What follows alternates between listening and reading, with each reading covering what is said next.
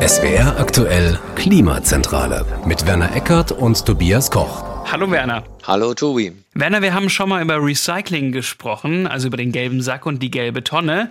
Heute wollen wir auch darüber reden. Vielleicht hat sich ja irgendetwas getan. Kleiner Spoiler, also zumindest nichts Gutes wahrscheinlich. Aber wir möchten auch über den Biomüll reden, über den Restmüll, also ein bisschen ganzheitlicher das Ganze. Wobei wir wahrscheinlich schon wieder einen langen Part haben beim gelben Sack und beim Recycling, denn da hat sich, ich glaube, nicht so viel zum Positiven verändert in den letzten zwei Jahren. Ja, aber immerhin ist bei den Siedlungsabfällen überhaupt ähm, die Tendenz zumindest stabil. 50 Millionen Tonnen äh, seit vielen Jahren. Rechne mal, wir sind 83 Millionen Menschen. Mhm. Das ist eine Menge Holz, die du da im Laufe des Jahres äh, in irgendwelchen Tonnen, Altglascontainern und sonst wo entsorgst. Also das ist ja das Müllaufkommen, das wir als Haushalte fabrizieren. Ja. Was ich übrigens interessant finde bei den Haushaltsabfällen, wenn man sich die letzten 15 bis 20 Jahre anschaut, das ist immer so ein bisschen volatil. Also 2004 waren es dann 456 Kilogramm pro Person und dann waren es mal 448 und 2018 wieder 457. Also so richtig viel tut sich da nichts. Also von wegen Abfallvermeidung, weniger wird es nicht, das kann man schon mal sagen. Ja, aber man muss natürlich auch gucken, was da äh, gemeint ist. Und ähm, da ist tatsächlich der, der Restabfall, wenn du so willst, gesunken. Mhm. Aber die Getrenntsammlung gestiegen, also vor allen Dingen Glassammlung, Papiersammlung, der gelbe Sack, äh, da hat sich in den letzten 20 Jahren das Verhältnis umgedreht. Also früher, äh, was, was wir an Menge äh, früher weggeworfen haben in den Restmüll, das wird jetzt getrennt gesammelt und umgekehrt. Schauen wir gleich mal, ob das so zielführend ist, das zu trennen. Also es ist auf jeden Fall zielführend, aber was dann wirklich damit passiert mit den Wertstoffen. Echo, das ähm, stimmt. Was ich interessant fand, 160 Kilogramm pro Person Hausmüll ist angefallen im Jahr 2020. Und ich habe mich gefragt, warum ist das eigentlich so viel? Denn fast genauso viele Wertstoffe, also Altpapier, Verpackungen, Glas, Altkleider sind angefallen, wo ich mir denke, also in den Hausmüll kommt doch fast nichts. Also der gelbe Sack füllt sich bei mir deutlich schneller und die Biotonne. Ja, da äh, handelst du auch ökonomisch wahrscheinlich sinnvoll, denn in vielen Fällen ist es ja wirklich ähm, so, dass die Abfallwirtschaftsbetriebe äh, gerade den Restmüll hm, ziemlich teuer machen. Je nachdem, äh, wenn du viel Restmüll hast, viel die Tonne rausstellst, mhm. oft die mhm. Tonne rausstellst, dann wirst du zur Kasse gebeten, was ganz vernünftig ist. Ähm, und ähm, deswegen sollte eigentlich das Interesse sein, die Restmüllmenge irgendwie runterzufahren und möglichst viel in getrennte Sammelsysteme äh, zu geben. Das ist ökologisch sinnvoll, weil zumindest die Voraussetzung für ein Recycling dann geschaffen ist, unabhängig davon, ob es auch passiert. Ähm, aber ist eben auch ökonomisch sinnvoll, weil du dabei Geld sparst. Und trotzdem kann schon sein, dass in großen Häusern zum Beispiel mit vielen Parteien äh, der ein oder andere sagt, jo, wenn es die anderen nicht machen, dann ist ja sinnlos, zahlen muss ich es eh, kann ich den Dreck auch gleich alles in eine Tonne werfen. Mhm. So, Hausmüll haben wir gesagt, ist ein Drittel circa, Wertstoffe ist ein Drittel. Dann haben wir noch so ein Viertel, ein gutes Bioabfälle und der Rest mhm. ist Sperrmüll. Wenn wir mal auf den Hausmüll gucken, die Erklärung, warum das so viel ist, die hat mir dann der hm. NABU gegeben. Ein Drittel von dem, was in der Restmülltonne landet, ist auch wirklich Restmüll. Zwei Drittel sind es im Durchschnitt nicht.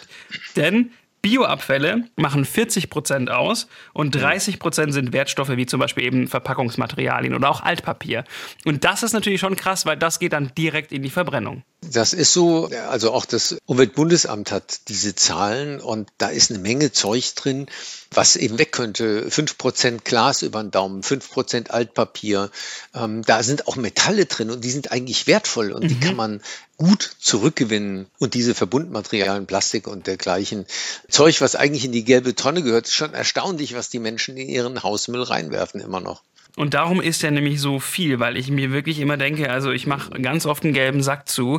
Ich habe auch Biomüll, aber es kommt selten vor, dass der Hausmüll an sich bei mir sich sehr stark füllt. Jetzt können wir darüber reden, was denn das Trennen bringt. Kommen wir fangen heute mal bei der Biotonne an, weil wir letztes Mal schon so viel über Recycling gesprochen haben. Recycling ist wirklich sehr, sehr spannend, aber wir gehen mal zur Biotonne. Aber wir halten noch mal ganz kurz fest, Restmüll die schlechteste Art, denn in der Regel wird daraus zwar noch Strom und Wärme, aber halt halt nur, weil er verbrannt wird.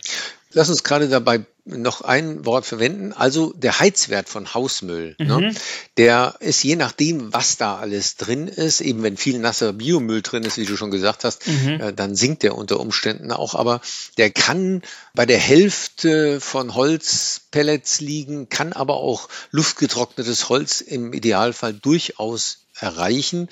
Ähm, und in Müllverbrennungsanlagen muss ja, das müssen wir nochmal sagen, der Hausmüll, der Restmüll muss verbrannt werden. Deponieren mhm. gibt es seit 2005 oder 2006 in Deutschland nicht mehr.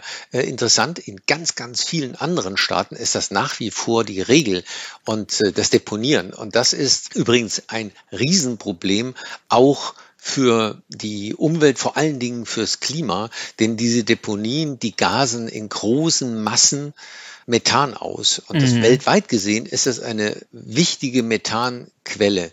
Und ähm, damit wird die Umwelt extrem belastet. So, das ist noch die Info zum Restmüll und jetzt genau. haben wir angesprochen den Biomüll. Man muss ja sagen, hier läuft zumindest in der Verwertung schon mal was richtig gut. Also wir sind heute nicht nur negativ. Die Abfallmenge ist bei den Anlagenbetreibern, also die, die ankommt, in den letzten 25 Jahren gestiegen. 1996 hat man noch 6,6 Millionen Tonnen, 2019 waren es 15,3 Millionen Tonnen. Allerdings, da ist noch enorm viel Potenzial. Ich habe gelesen, das Umweltbundesamt gibt an, dass in Deutschland jährlich 3,3 Millionen Tonnen Bioabfälle in der Restmülltonne landen. Und davon könnten zum Beispiel 165.000 Vier-Personen-Haushalte über ein ganzes Jahr lang mit Strom versorgt werden, wenn der Biomüll in der Biogasanlage, in der Vergärungsanlage landet. Das ist selbst bei dem Biomüll, der verwertet wird, nach wie vor suboptimal. Du hast jetzt einen guten Fall vorausgesetzt, dass man erstmal in die Biomüllanlage, äh, in die Biogasanlage damit geht, mhm. also die Methanfraktion rausholt. Eigentlich wäre das natürlich super sinnvoll, ist aber überhaupt nicht die Regel. Die Regel ist das Kompostwerk, wo eben eigentlich ganz viel Klimagas entsteht bei dieser Kompostierung. Mhm. Und nachher hat man dann zwar gut immerhin das entsorgt und man hat auch einen Dünger, alles in Ordnung. Aber eigentlich steckt in dieser, gerade in dieser Bioabfallmenge so viel Energie, die man zweistufig rausholen könnte, eben durch die Methangewinnung, Biogasgewinnung, mhm. würde uns gerade jetzt super anstehen mhm. und anschließend eben entweder durch die Verbrennung oder durch den Einsatz als Humus ähm, und damit Festlegung von CO2 im Boden. Da steckt echt ein Potenzial drin, das wir nicht heben. So, da ist man aber meines Wissens nach dran. Also neue Anlagen, die entstehen, die machen Stimmt. dann schon beides. Ne? Also vielleicht mhm. nochmal, weil das hört sich so an, als wären wir wirklich sehr im Thema drin, aber wir müssen mal kurz einen Schritt zurück machen. Wir sind natürlich auch sehr im Thema drin. Der Bioabfall kann in die Kompostieranlage. Das wäre, ehrlich gesagt, wenn das nur passiert, ein schlechter Weg, weil dann kommt Kompost bei rum. Das ist zwar ja. gut, die gehen zu 60 Prozent in die Landwirtschaft, die ersetzen auch Kunstdünger, das ist ja auch gut. Und übrigens 20 Prozent gehen in Erdenwerke. Also ich denke mal, daraus wird dann zum Beispiel Pflanzenerde gemacht. Mhm. Aber noch besser wäre natürlich, wenn zum Beispiel eben Speiseabfälle, da bietet sich wunderbar an, in die Vergärungsanlage gehen. Wir bekommen Biogas und das, was übrig bleibt, nachdem das Biogas entstanden ist, dieser Gärrest, das kann auch als Dünger eingesetzt werden. Und ich glaube, mhm. das wäre der Weg, der halt Standard dann sein soll überall. Genau. Und da sind wir aber noch nicht wirklich, sondern es gilt wirklich nur für die neuen Anlagen. Das meiste wird nicht verwertet. Und bei dem Kompost muss man noch eins dazu sagen, auch ein Problem, das die Verbraucher direkt betrifft. Da steckt unglaublich viel Dreck drin. Und das macht den Kompostwerken enorme Probleme. Ich war witzigerweise gestern erst in so einem Werk und die haben aber auch ein Gütezeichen, das RAL, RAL Gütezeichen. Also die produzieren wirklich in ihrem neuen Werk richtig guten Kompost und die machen auch Biogas. Übrigens ein kleiner Tipp für alle, die sich das mal angucken wollen. Ist wirklich interessant. Macht's nicht bei 32 Grad Außentemperatur ähm, und vor allem zieht euch irgendetwas an, was ihr nie wieder anziehen wollt. Also ich habe die Klamotten gestern in einen Müllsack gepackt. Ich konnte mich duschen in der Mitarbeiterdusche, damit ich bei bei der Zugfahrt zurück, also ich hätte wahrscheinlich viel Platz im Zug gehabt, da bin ich mir sicher, aber es stinkt wirklich barbarisch. Ich war wirklich schon echt in Kläranlagen und überall, aber das war gestern ein neues Level. Innen drin über 40 Grad fliegen, Schweiß und ein Geruch, das war Next Level, sage ich mal. ja. Auch da müssen Menschen arbeiten. Das ist richtig und ich bewundere das mhm. wirklich. Ich habe es mehrfach gesagt, ich bewundere es wirklich. So, jetzt mhm. ähm, können wir alle noch was machen beim Biomüll. Das war noch so ein Tipp. Das war auch wirklich den den Anlagenbetreibern sehr, sehr wichtig. Keine Mülltüten verwenden, auch keine Biomülltüten, auch nicht aus Bioplastik oder angeblich kompostierbare Tüten. Diese Tüten werden komplett aussortiert im schlimmsten Fall, weil einfach das System das so nicht erkennt und weil sie sehr, sehr lange brauchen, bis sie sich zersetzen. Das ist in diesem industriellen Prozess überhaupt gar nicht möglich. Auch so ein neuer Trend, dass man ja sich Essen liefern lässt und das Essen ist dann in einer Schale drin, die kompostierbar ist. Das funktioniert so nicht. Das wird alles aussortiert und verbrannt verbrannt. Also kein dickes Papier nehmen, keine dicken Papiertüten, maximal in eine Zeitung wickeln, das ist völlig in Ordnung und dann kann der Biomüll auch im besten Fall gut verwertet werden. Das war noch so gestern wichtig. Das äh, ist so, weil Anlagen, die vielleicht nicht ganz so gut arbeiten, wie die, die du besichtigt hast, haben halt das Problem, dass sie einen Teil des Plastiks da rausfischen können. Mhm. Aber es bleibt sehr viel kleines Plastik eben drin, äh, Abrisse von diesen äh, Mülltüten. Und äh, damit äh, schaffen wir neue Mikroplastikprobleme auf den Böden, weil es wird eben als Kompost eingesetzt und schwuppdiwupp hast du es in der Natur draußen schon wieder. Ja, wer übrigens seinen Biomüll selbst verwerten möchte, ich habe auch eine Kollegin getroffen, die hat eine Wurmkiste zu Hause, habe ich mir auch angeschaut. Das muss man sehr wollen, war mein Fazit. Mein Sohn hat seit Jahren eine und äh, ist seitdem wirklich äh, Massentierhalter, ähm, weil es sind ja viele Würmer. Ja, sehr und, viele. Und ähm, es ist echt ein Geschäft mit den Würmern. Das, das die mögen nicht immer und also es ist wirklich großartig. Und das habe ich auch wirklich gelernt, weil die mögen nicht alles. Also man muss ja. genau gucken, was was da reinkommt, Essensreste gar nicht, wenn schon gekocht ist. Und diese Würmer am Leben zu halten und dass die richtige Feuchtigkeit da drin ist und die richtige Temperatur. Also das ist ja. wirklich so, wenn man sich keine Katze anschafft, kann man sich, glaube ich, so eine Wurmkiste anschaffen. Aber die muss man ganz schön pflegen, weil sonst sind die irgendwann tot. Und dann hat man wirklich nichts erreicht. Wer das einfacher haben möchte, Bokashi habe ich noch gelernt. Bokashi ist im Endeffekt okay. dasselbe, nur mit Mikroorganismen. Also da kommen dann zum Beispiel Milchsäurebakterien oder Hefen rein und Photosynthesebakterien. Und dann hast du quasi am Ende auch wirklich Kompost übrig. Das ist ein bisschen einfacher, weil man nicht mit lebenden Organismen arbeitet. So kann man zu Hause auf dem Balkon oder auch in der Küche, wenn man das möchte, kompostieren und den Kompost dann als Dünger Fein. nutzen. Wenn du einen Garten hast, kannst du natürlich einen Komposter hinstellen. Richtig, ist auch nicht so das einfach. Ist einfacher. Habe ich aber gelernt. Ah, ja, einfacher als das. Ja, du kommst vom ah. Bauernhof, für dich ist das einfach. Ich wohne in Stuttgart Mitte, ich habe keine Ahnung, wie ein Kompost funktioniert. Mein Vater weiß das tatsächlich, aber ich habe noch nie nachgefragt, hm. glaube ich.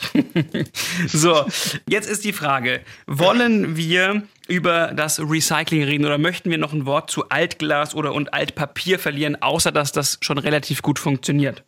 Ähm, ich glaube, das, ähm, das ist schon okay, ähm, wobei die äh, Recyclingquoten, äh, die da immer erhoben worden sind, auch in letzter Zeit korrigiert worden sind, mhm. weil nämlich die EU eine andere Basis für das Datenmaterial hat. Und was ich zum Beispiel wirklich interessant fand, dass beim Glas dann mhm. mittlerweile das Recycling nur noch bei 78 Prozent liegt nach dieser Berechnung. Das heißt, 20 Prozent vom Glas verschwinden.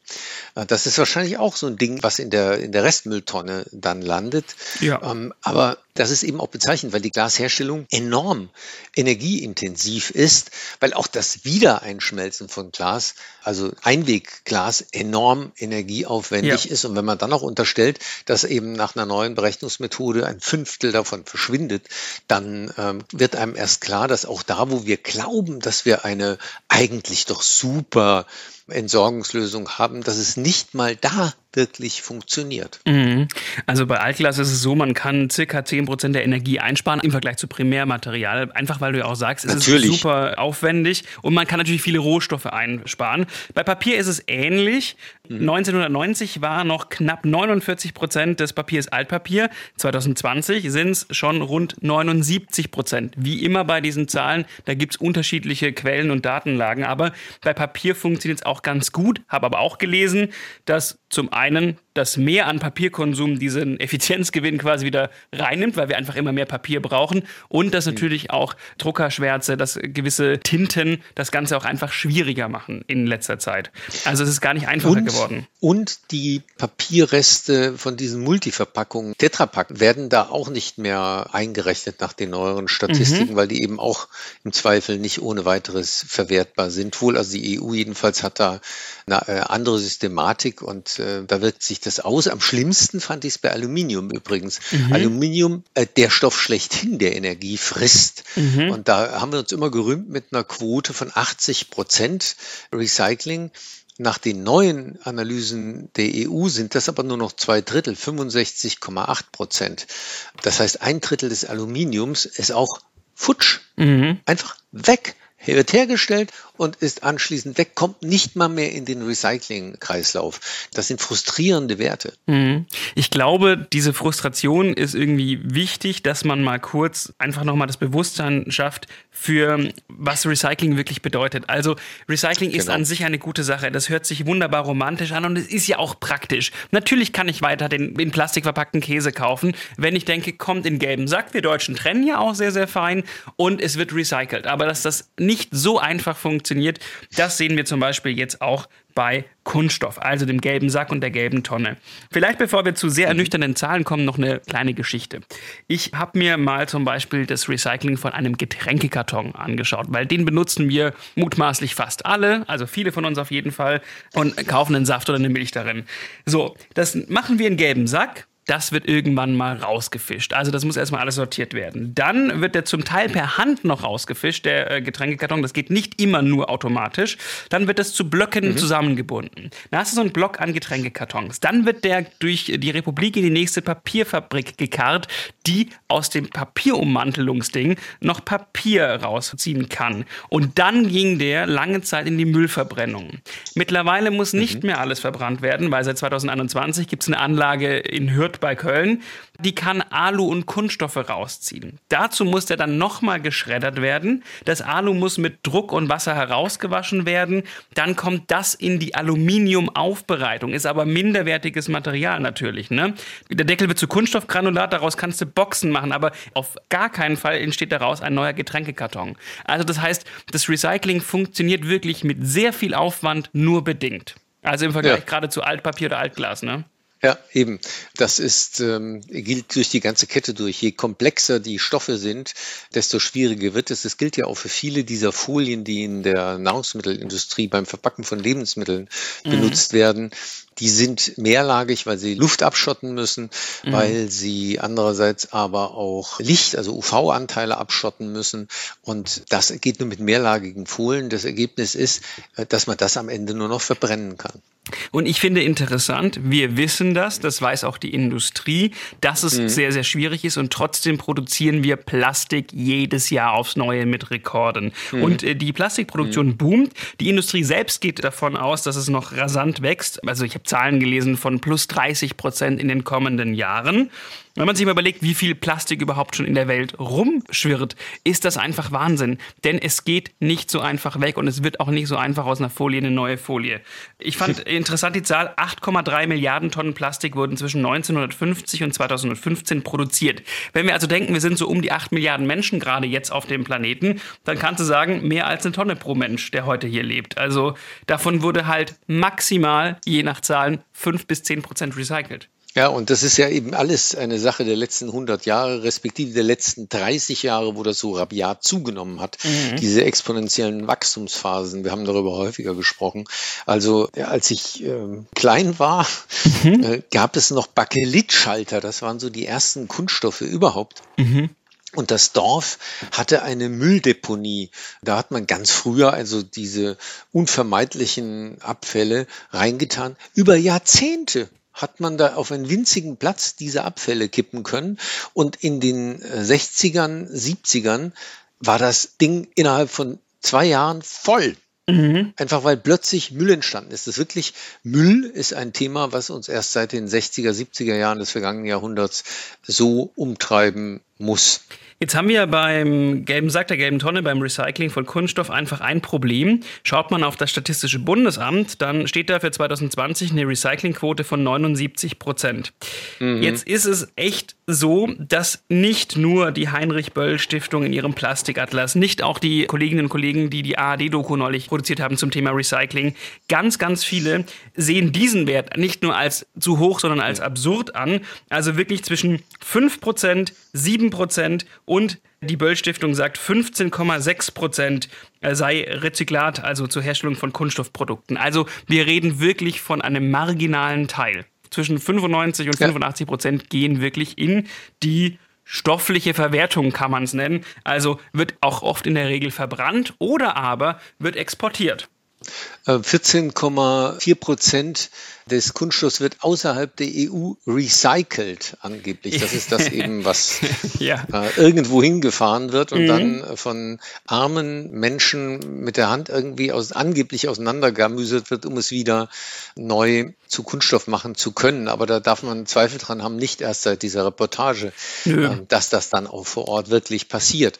Aber tatsächlich ist auch da die, die Quote nach der neuen EU-Berechnung ja dramatisch gesunken bei mhm. Kunststoff, einfach weil es der Wahrheit nicht entspricht. Wir liegen mittlerweile bei deutlich unter den von dir genannten Werten. 43,3 Prozent ist die offizielle Recyclingquote mhm. bei Kunststoffen noch.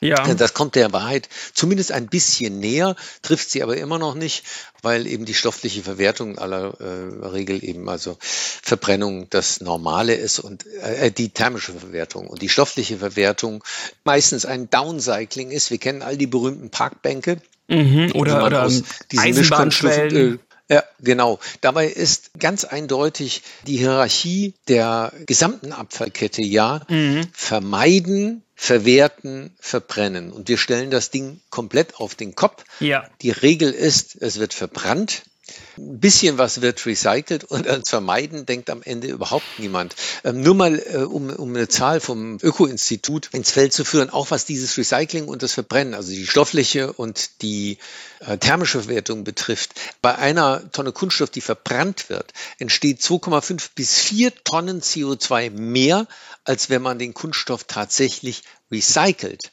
Mhm. Und das ist rechne das mal ähm, auf den jährlichen Kunststoffdurchsatz eines deutschen äh, Bürgers mhm. um und dann pro Kopf, dann kommst du auf einen nennenswerten Anteil von fünf Prozent unseres CO2-Fußabdrucks nur durch diesen Unterschied. Also da geht es noch gar nicht um die Frage, ob wir Kunststoff vermeiden, sondern allein die Frage, ob wir ihn wirklich verwerten oder einfach nur mhm. verbrennen, macht schon fünf Prozent unseres Fußabdrucks ab. So, und man darf davon ausgehen, dass in diese Länder, in die wir diesen Kunststoff exportieren, genau das passiert. Also die Top 5 wären Malaysia, Achtung, genau. jetzt kommen Niederlande und Hongkong, das sind aber Umschlagsplätze für Müll, also das bleibt genau. dort nicht. Indien, Polen, Indonesien, Vietnam und Türkei. Und wir gehören auch übrigens zu den Top 5 der Exporteure ja. von Kunststoff. Also das heißt, nochmal dieses Bewusstsein, das läuft nicht geil. Es läuft nicht mal nur so semi, es läuft wirklich spärlich. Ein Grund ist ja, dass wir selbst intern relativ hohe Anforderungen ans Recycling stellen. Mhm. Die sind nur mit hohem Aufwand zu erfüllen. Das bedeutet, Recycling in Deutschland ist potenziell gut, aber einfach so teuer, dass es praktisch dann auch gar nicht gemacht wird. Das mhm. sagen auch die deutschen Recycler. Die sind todtraurig und sagen, wir haben die Anlagen, wir haben die Technik, wir könnten, aber das geht an uns vorbei. Das geht irgendwo hin, wo dubiose äh, Verwerter unterwegs sind, einfach weil die es für weniger Geld mhm. machen. Ja, der illegale Müllhandel weltweit wird auf zwischen 11 und 12 Milliarden Euro geschätzt pro Jahr. Also das ist Wahnsinn, oder? Ja, ist es und es geht natürlich äh, immer ums, ums Geld am Ende und da bieten einfach andere Herkünfte die Möglichkeit, kostengünstig zu entsorgen. Wer mal im globalen Süden auf einer Müllkippe war, der hat eine schwache Ahnung. Jetzt eine Sache, also erstmal, ich möchte sagen, trotzdem bitte weiter trennen und trotzdem bitte das Käsepapierchen von der frische Theke vom Papier wegmachen, also diese Käseverpackung, die man bekommt, mache ich. Altpapier, immerhin schon mal das Altpapier. Ob die Folie dann jemals wieder zu etwas wird, das ist wahrscheinlich fraglich. Aber da kommen wir nämlich noch zu einem Punkt, Werner. Was ist denn mit diesem politischen Willen? Also wir Verbraucherinnen und Verbraucher, wenn wir trennen, mehr können wir nicht tun. Wir können vermeiden. Wir können Abfall vermeiden, so gut es geht. Das ist aber eine sehr individuelle Sache natürlich. Wir können einen Mehrwegbecher mitnehmen und so weiter mit dem Rucksack einkaufen gehen. Aber ich frage mich, diese Mischkunststoffe sind ja schon mal das Problem, dass einfach mehrere Arten Plastik mhm. in einer Folie der Verpackung drin sind. Wieso wird das nicht geregelt? Wieso gibt es nicht verbindliche Recyclingquoten? Eine bessere Definition, was Recycling überhaupt bedeutet. Nach Malaysia zu karren wäre für mich keine. Also warum mhm. müssen Verpackungen nicht aus einem gewissen Teil Recyclingmaterial bestehen? Also wie sonst soll das funktionieren, wenn nicht durch politische Vorgaben? Warum geht da nichts? Ich glaube, dass der Einfluss einfach der Lobby unglaublich stark. Und wenn überhaupt kommen diese Neuerungen ja interessanterweise aus der EU. Das heißt, Deutschland ist da nicht der Treiber, sondern wir werden getrieben beim Recycling. Und ähm, das ist ja auch gut so. Also allein diese Einwegartikel, ähm, so kleine Spieße und so ein Zeug, was jetzt die EU verboten hat, mhm. das kommt alles von der EU. Sonst würde Deutschland da traurigerweise gar nichts tun. Wir ruhen uns auf dem Gefühl aus, das ist bei uns geregelt mit dem gelben Sack und gut ist, dass das nur die halbe bis ein Drittel der Wahrheit ist, das haben wir heute auseinandergelegt. Das haben wir. So, ich würde für mein Fazit sagen, ich wünsche mir weitere gesetzliche Vorgaben. Von wem die kommen, ist mir egal, weil warum soll die Industrie Recyclingmaterial nehmen, was minderwertiger ist und teurer als Primärmaterial? Warum trennen wir eigentlich uns hier einen Wolf und es bringt am Ende nichts? Wir können nur selber versuchen, Abfall zu vermeiden, so gut das einfach geht, auf Mehrweg zu setzen. Mhm. Es gibt in dieser ganzen Nummer, wenn wir weniger Plastik oder Müll haben, nur einen Verlierer und das ist die Verpackungsindustrie. Also von daher wünsche ich mir diese gesetzlichen Grundlagen. Den Biomüll trennen, da steckt schon noch was drin. Das wäre wichtig, dass er nicht in der Restmülltonne landet. Und ansonsten, wenn jemand einen Themenvorschlag hat, klimazentrale.swr.de, das habe ich hier noch draufgeschrieben. Aufgrund der Zeit dachte ich mir, mache ich es gleich mal hinten mit dran. Hast du noch was hinzuzufügen? Nein, ich, ähm, den Rest entsorge ich. das finde ich gut. Werner, ich wünsche dir ein schönes Wochenende. Bis dann. Tobi, mach's gut. Ciao.